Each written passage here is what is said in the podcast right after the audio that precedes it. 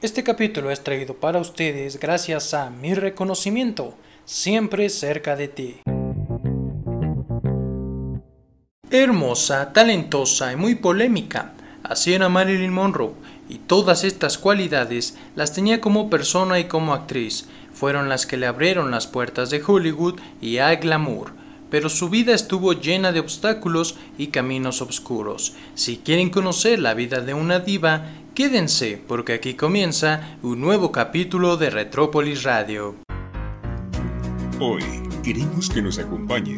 Hemos traído para usted desde los años 50 este podcast donde recordaremos ese algo que creíamos olvidado, pero que está escondido en algún lugar ¿Quieres saber dónde está ese lugar? Habita en su recuerdo y en su imaginación. Bienvenidos a una emisión más de Retrópolis Radio. Y ahora se queda con ustedes Eddie Billy. Comenzamos. Retro amigos, en el capítulo de hoy hablaremos de la historia de la diva más conocida del mundo y claro que esta es Marilyn Monroe, ya que pasar de ser modelo a ser actriz es un salto muy amplio, y esto fue gracias a todos sus contactos, pero ¿cómo empieza todo esto? Ustedes estarán preguntando. Bueno, pues Marilyn Monroe nació el 1 de junio de 1926 en Los Ángeles, Estados Unidos. Sus padres fueron Gladys Baker, una montadora cinematográfica, y Stanley Griffith, panadero ambulante que llegó a convertirse en un productor y director. Se le puso el nombre de Jean como un homenaje por parte de su madre a la actriz del cine mudo Norma Tengen. Ella fue dada en adopción seis semanas después de haber nacido. Gran parte de su infancia transcurrió entre casas y familias adoptivas y orfanatos. Su padre les había abandonado y su madre fue ingresada a un hospital para enfermos mentales con síntomas de depresión. Como podemos notar, pues Marilyn Monroe sufrió mucho desde niña, ya que creció sin el cariño de su madre y por temas de salud, y su padre pues se desobligó de ella. Todos estos problemas mencionados pues no nos hacía pensar que Norma Jean, futuramente conocida como Marilyn Monroe, tuviera una futura carrera como actriz, ni tan siquiera el hecho de que su madre, una mujer extraordinariamente atractiva, hubiera trabajado durante tanto tiempo como montadora de negativo en Consolidated Films Industries. Marcada por la inestabilidad emocional y la pobreza, pues a los 16 años se va de su casa y abandona los estudios. Se empleó en una planta de construcción de aviones y en esta misma fábrica conoció a un mecánico de 21 años llamado James Doherty con quien contrajo matrimonio el 19 de junio de 1942 y también de quien se divorciaría cuatro años después. En 1946 un fotógrafo de modas la descubrió y la convenció de que se hiciera modelo. Así la aún llamada Norma Jean comenzó su carrera como modelo bajo la tutela de la agente Emily Snabel, quien le sugirió cambiar su color de cabello, el cual era castaño desde nacimiento, por el característico rubio platinado que todos conocemos. Durante esta época Norma Jean realizó un sinfín de campañas publicitarias, siendo muy recordadas las que hizo para anunciar trajes de baño, Paralelamente a su carácter inquieto y deseoso siempre de adquirir nuevos conocimientos, esto la llevó a tomar clases de arte dramático en el Actors Lab de Hollywood y asistir a cursos de literatura de la Universidad de Los Ángeles. En esta academia de eh, actuación también podemos ver que muchos de la época, muchos actores de la industria de Hollywood de los años 50 tomaban clases. Uno que se me viene a la mente ahorita mientras estaba grabando el capítulo es James Dean, quien tomó clases de actuación en esta misma academia llamada Actors Lab de Hollywood. Es como un pequeño dato curioso que les quise dar. El rostro de la modelo comenzaba a ser muy conocido. Sus innumerables trabajos publicitarios hicieron que en 1947 el magnate Howard Hunts, propietario de la compañía cinematográfica Erica O, le ofreciera hacer unas pruebas de la pantalla con el objeto de saber si podía dar juego ante una cámara cinematográfica. pero Norma Jean prefirió aceptar una oferta de la 20th Century Fox para trabajar unos meses como actriz de reparto. Un año después, la Fox se rehusó a renombrarle el contrato, por lo que aceptó de nuevo las parecencias características en Columbia Pictures. Para esta compañía actuó en la comedia musical Ladies of the Church de 1948 de Phil Carson. Marilyn era una modesta bailarina de striptease llamada Peggy Martin y que cantaba dos canciones. Para preparar este papel se recibieron lecciones del director musical de la Columbia, Fred Katker, con quien se cree que mantuvo relaciones íntimas. A continuación consiguió ya para la productora Metro Golden Mayer un papel breve pero de suma importancia para su futuro como actriz en el excelente thriller de John Hudson, Una jungla de asfalto de 1950, donde interpretaba con bastante soltura a Angela, la amante de un gángster al que acaba por traicionar. El siempre atento Joseph L. McCatchitz, quien había iniciado su carrera como realizador cuatro años antes, reparó a la joven Marilyn y le ofreció otro pequeño pero suculento papel en el melodrama Eva al desnudo de 1950 también. En esta película interpretaba a una superficial aspirante actriz en lo que podríamos calificar como uno de los primeros papeles que respondían al estereotipo que más tarde se le acreditaría a ella misma. Poco antes de grabar esta cinta, en 1949, Marilyn, que durante un tiempo compaginó las actividades profesionales de ser actriz y modelo, dio su primer golpe en aras de la celebridad al posar en una sesión fotográfica cuyo resultado es aún hoy en día una de las más genuinas imágenes de una pin-up girl. Se trata de las imágenes que muestran en tomas cenitales a Marilyn Monroe desnuda sobre un cubrecamas de color rojo.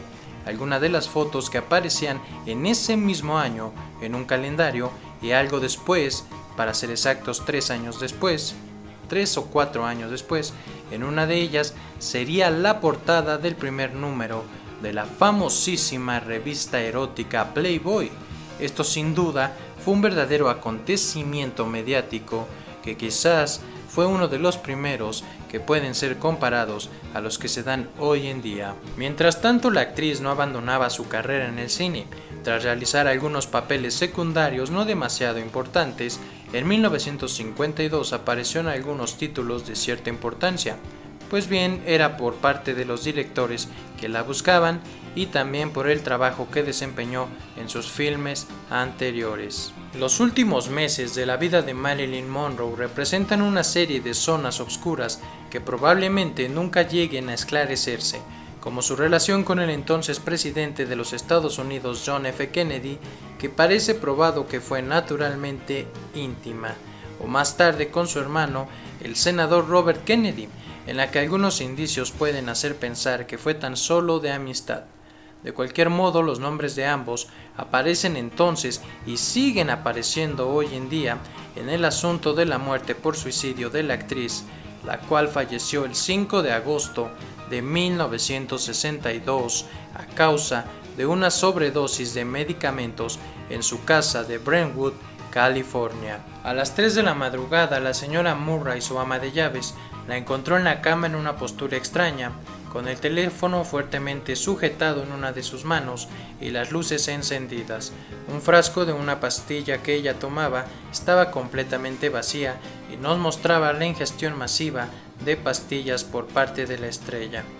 El médico forense certificó su muerte y expresó su convencimiento de que esto se trataba de un suicidio.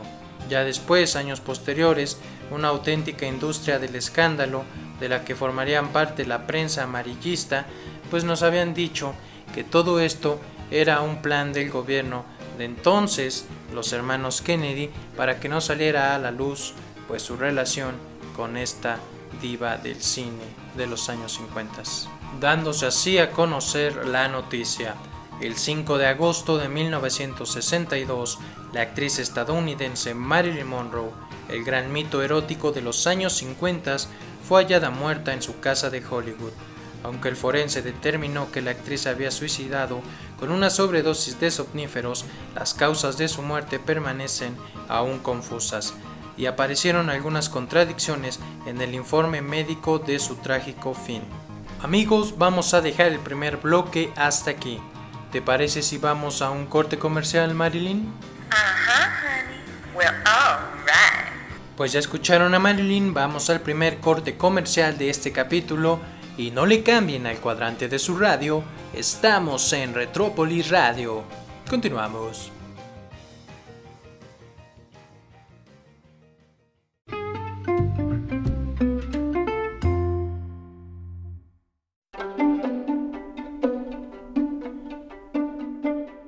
Todos los logros de la vida deben ser reconocidos.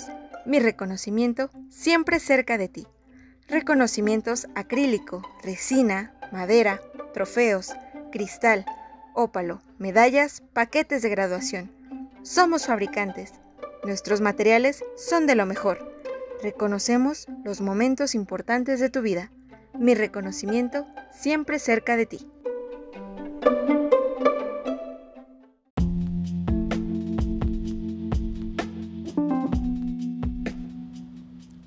Tus recuerdos al alcance de un clic. Somos Retrópolis Radio.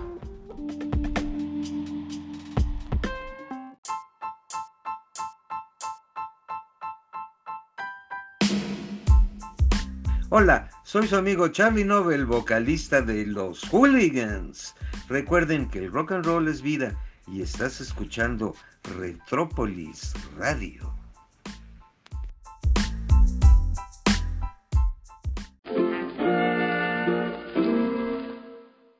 Estamos de regreso amigos en este segundo bloque del programa y continuamos hablando de la vida de Marilyn Monroe.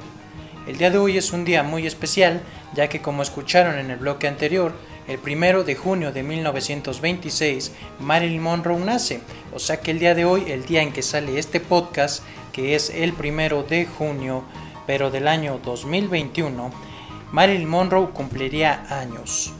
Y vamos a continuar con una de las intrigas pues que persiguen a esta leyenda de Marilyn Monroe, la verdad tras el romance de Marilyn y Kennedy. Ningún biógrafo serio puede mantener la existencia de un romance entre Marilyn y Kennedy. Lo único que podemos decir con certeza es que la actriz y el presidente se han reunido cuatro veces, entre octubre de 1961 y agosto de 1962. Estas palabras son de Donald Spout, resucitador de la memoria de las estrellas y también biógrafo de Norma Jean Baker, la mujer que se ocultaba tras el disfraz y el nombre de la rubia platino más famosa de todo Hollywood. La revista Pop Sugar ha recuperado varios de estos testimonios para demostrar que las pruebas que tomó posiblemente el romance entre el presidente de los Estados Unidos a principios de los 60 y la rubia platino que le cantó feliz cumpleaños se produjo en una sola noche de pasión. Pero bueno, recordemos las evidencias que existen hasta hoy en día. La primera noche de la que hay evidencias es un encuentro entre ambos que tiene lugar en el Hotel Walford Astoria de Nueva York el 11 de abril de 1957 Marilyn acompañada por su marido en ese momento Arthur Miller y John F. Kennedy. Aunque él va de la mano de su mujer en ese momento, la actriz y él no cruzan ningún tipo de palabra o alguna mirada se entiende hasta ahora.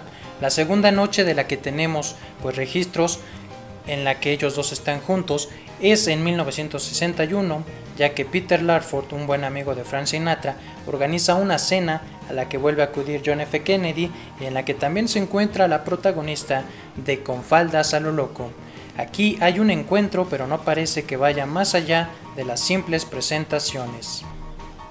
Tenemos otra fecha que encontramos en la investigación, la cual es el 24 de marzo de 1962. En ese momento otro actor y cantante de la época, conocido como Bing Crosby, el que celebraba una fiesta multitudinaria en el Palm Springs, y entonces cuando entra en escena el masajista de la actriz. Se llama Ralph Roberts y recibe una llamada de ella. Marilyn le pregunta por técnicas de masaje para la espalda y él se queda atónito. De fondo escucha un acento de Boston y él confiesa días más tarde que se trataba del mismísimo Kennedy. El de Roberts fue el único testimonio que se pudo recopilar Donald Spons a lo largo de su incesante rastreo de una aventura presidencial y este por tanto queda en una confirmación dudosa, ya que prueba de ello no hay otros testimonios de lo ocurrido en esa fiesta. Y ese fue uno de tantos testimonios que existen hasta el día de hoy. Comenzaron a hacer conspiraciones donde decían que John F. Kennedy tenía túneles debajo de la Casa Blanca donde pasaba Marilyn Monroe para sus noches de descontrol, sin ser vistos por la prensa, por sus familiares ni por nadie dentro del gobierno de la Casa Blanca. Estos testimonios varían de su amarillismo dependiendo de dónde los encontremos. Pero entonces, ¿Marilyn Monroe fue asesinada por John F. Kennedy? Esto fue para proteger sus secretos. Hay una teoría de conspiración que lo asegura y no suena tan loca. Este año se cumplen 59 años de la muerte de la legendaria Sirena de la pantalla y las teorías siguen más vivas que nunca. Esta teoría nos dice que la muerte de la actriz que para entonces no había completado la grabación de una película, ya que la había pasado muy mal en el set, porque estaba separándose de su esposo Arthur Miller, y se dice que él hizo todo lo posible para hacerla sufrir y después internarla en un psiquiátrico.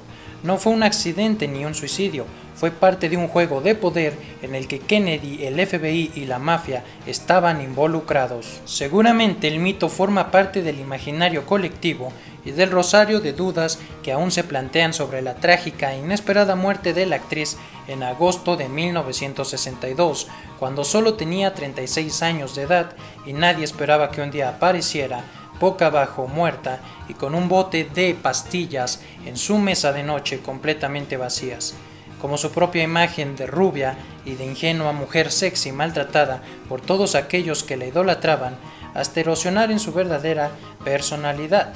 Lo de Marilyn y su amor por John F. Kennedy sigue siendo a estas alturas un cuento de hadas que seguramente nunca pasó. ¿O sí? Esto siempre quedará como una duda colectiva en la mente de millones de seguidores de la rubia más famosa de todo Hollywood. Mientras ustedes piensan qué pasó entre Marilyn Monroe y John F. Kennedy, vamos al segundo bloque comercial de este capítulo y ya saben que no le cambien al cuadrante de su radio, pues estamos en Retrópolis Radio. Continuamos.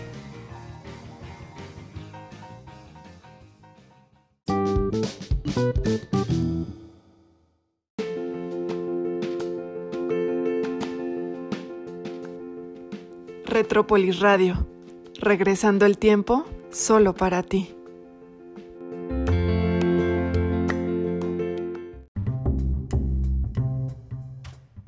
Retrópolis Radio, atrapando tu sentido auditivo en un viaje hacia el pasado.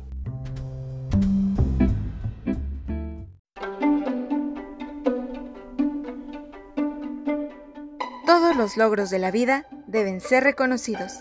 Mi reconocimiento siempre cerca de ti. Reconocimientos acrílico, resina, madera, trofeos, cristal, ópalo, medallas, paquetes de graduación. Somos fabricantes. Nuestros materiales son de lo mejor. Reconocemos los momentos importantes de tu vida.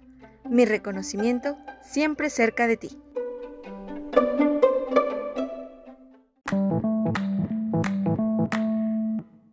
Estamos de regreso amigos para este tercer y último bloque del programa donde estaremos viendo el top 5 de la filmografía de Marilyn Monroe y también datos curiosos. Comenzando con el top 5, vamos a iniciar de abajo hacia arriba. Entonces, número 5, La tentación vive arriba. Richard Sidman, Tom Ewell, un ejecutivo de una empresa de publicidad, se queda solo en una casa mientras su mujer Helen Evelyn Kings y su hijo Ricky Tom Nolan pasan las vacaciones de verano fuera de Nueva York. Al regresar a su piso se encuentra con una nueva vecina, la cual es interpretada por nuestra güera favorita Marilyn Monroe, una actriz principiante y de gran belleza con mucha, mucha sensualidad. Número 4. La jungla de asfalto. Dog es un criminal legendario que acaba de salir de la cárcel y trama su nueva fechoría. El plan incluye un robo millonario a una joyería y para llevarlo a cabo Doc cuenta con la complicidad de un abogado y de algunos criminales expertos como Kobe, Lewis, Campbell y Glue Missing. El robo se ejecuta a la perfección, pero ¿qué pasará? Bueno, pues los invito a ver La jungla de asfalto. Los caballeros las prefieren rubias está en el número 3. Lorraine, interpretada por la actriz Jane Russell, y Dorothy, interpretada por Marilyn Monroe, son dos mejores amigas con un gran talento para cantar. Ambas deciden coger un crucero que forma parte de Norteamérica con destino hacia París, donde disfrutarán de la compañía de todos los tripulantes, pero su objetivo es otro, ya que ambas pretenden con este viaje ser conquistadas gracias a sus dotes. Número 2. Con faldas a lo loco. Dos músicos de Chicago, Joe y Jerry, son accidentalmente testigos de un asesinato. Los criminales pertenecientes a una famosa banda de mafiosos los perseguirán hasta acabar con ellos. Para salir de la ciudad y escapar, tendrán que hacerse pasar por dos mujeres que tocan en una orquesta femenina. Ahora son Josephine y Daphne, que viajan a todo lo largo de la ciudad para deleitarnos con su música. Y número 1, Eva al desnudo. Margot, interpretada por Beadle Davis, es una de las más grandes estrellas de Broadway, pero a pesar de su éxito, esta cada día es más atormentada por el paso del tiempo. Acaba de cumplir 40 años y su esposo Bill Simon, interpretado por Gary Middle, es un escritor de famosas obras de teatro que acaba de descubrir un nuevo talento. ¿Quién crees que sea? Bueno, pues te invito a ver Eva al desnudo para que lo puedas descubrir. Amigos, sin duda nuestros iconos siempre estarán rodeados de penumbra y de algunos datos curiosos que nosotros nos sorprendemos al saberlo como fans. El día de hoy es el cumpleaños de Marilyn Monroe y estaría cumpliendo 95 años.